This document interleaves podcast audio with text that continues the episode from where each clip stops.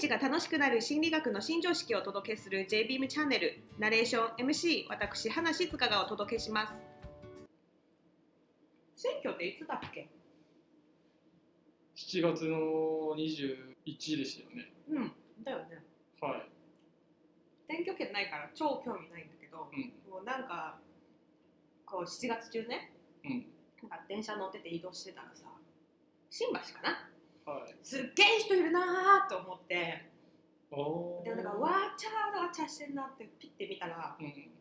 なんかなんだっけ？令和新選組っていうの？うん。山なんだっけ？山本太郎さんってはいいうはいの、そう山本さん山本太郎さんですね。そうがそこでなんか駅前で喋っててすっごい人混みが多くて人半端ないの。でエネルギー半端ないガーみたいな。うん。ウェーイみたいな感じ。で喋りを聞いてるとうめえなーと思ってて。うんでも花さんから見てどこがうまかったと思います？いや一つはストーリーとかは結構大衆的っていうかみんなが分かるようなみんなが経験したことがあるっていうストーリーも使ってるのと言葉がねすごいなんかね緻密に使ってるよね。緻密に見せかけないんだよ。あの政治家ってさなんかすごい難しい言葉を使うのさとかなんか聞いてて眠くなるような俺頭いいんだぜみたいな見せたいんでしょうねそういうのあえてなくて僕はすごい頑張ってるんですって体育会系のノリなんだよね。なんかエネルギー高いの。なんか応援したくなるの。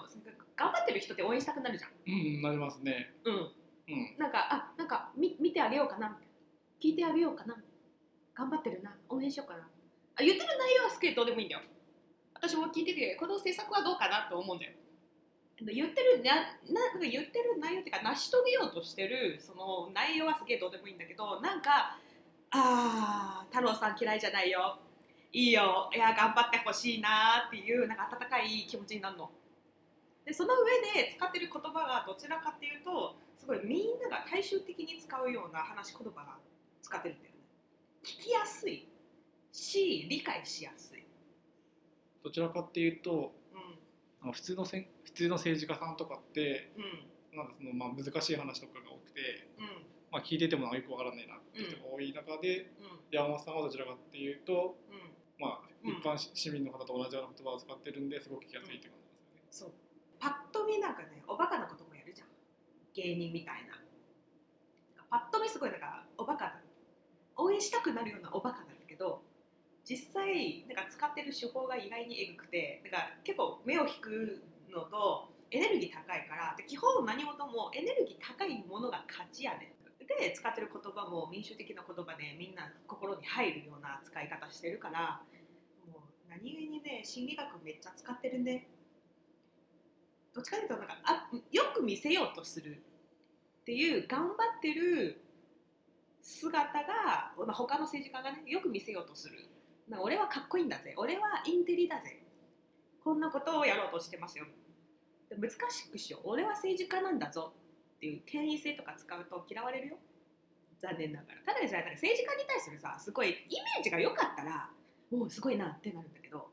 違うなんか基本は政治家に対してネガティブなイメージがあるから俺はすげえんだぜってなると余計うわ政治家の連中はさ権利と金だよねってなるからそこはねちゃんと太郎さんをよく抑えてる。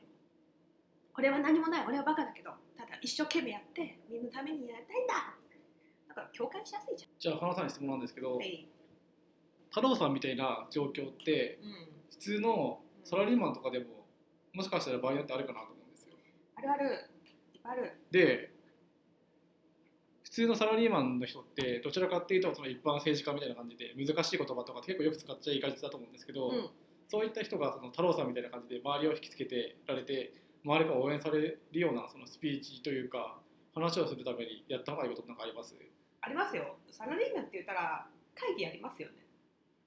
うんありますね。あのパワーポイントとか使ってよくなんか説明するじゃん。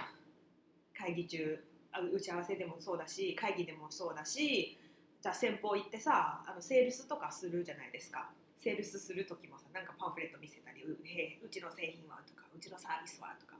すごいなんかなんつうの？し資料とか頼りすぎ。うんでその資料もすごい作ってる文章めっちゃ長いしで作ってる専門用語が多い業界用語が多いし専門用語が多いし難しい言葉が多いね。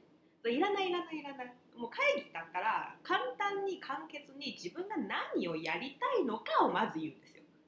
いきなりなんか中身を紹介するんじゃない。自分が何をやりたいのかとあるいはこれこれができるようになるとどんなにいいことがあるのかまずざっくり言ってからじゃあ中身の説明する時も細かい専門用語とかいらない。簡単でいい。でなんか小小学校レベルの日本語でいいのよ。ぶっちゃけ。うん。あそんな簡単でいいんですか？そう小学校レベル。小小学校。小学校。小学生でも分かるように説明する。それが会議の時でも営業の時でもだから営業行くとなんかどうしてもなんかねなんかうちのサービスは素晴らしいんですよって特になんか業界専門 IT とかさもう超専門用語出てくるからもう分かんないもん私には。うん、確かにそれは分かんないじゃ分かんないですよね。うん。その業界の人じゃないとね、うん。全然分かんない。何言ってるのこいつ、うん。で確かに中にはね例えば、まあ、IT で来て宣伝ししに来てじゃあ私がホームページ作りたいんですよみたいな作ってほしいんですみたいな。いきなり何のなんか前触れもなくなんかこういう IT 専門用語の他とうちの違いはこの画素数が何とかかんとかとか分からん。分からそんな分からん。そのデータが集客数のこういうデータが分析するできるんですよ。なんとかかんとか。理系だったらともかく文系とか分からんもんね。いいよ小学生ぐらい。小学生と喋る感じ。あとは情熱情熱。愛と情熱で。なんか基本プレゼンしてる時みんななんか自分しか見てないのよ。うん。っていうのがあの資料をちゃんと説明できてるかなとか。で自分がちゃんと説なんかうまく喋れてるのかなとか。なんかみんな自分自分ばっかりなんだね。自分が喋りたいことだと。自分がまず1枚目にこれ喋って2枚目にこれ喋って3枚目に喋って最後にこうやって喋ろう。ってしか考えてないの。違うよ。買うの誰だよ。話聞くのだ決定するの誰自分じゃないでしょ。聞いてる方でしょ。相手の反応を見てない。うん。喋りたいことを喋っていい仕事したぜ。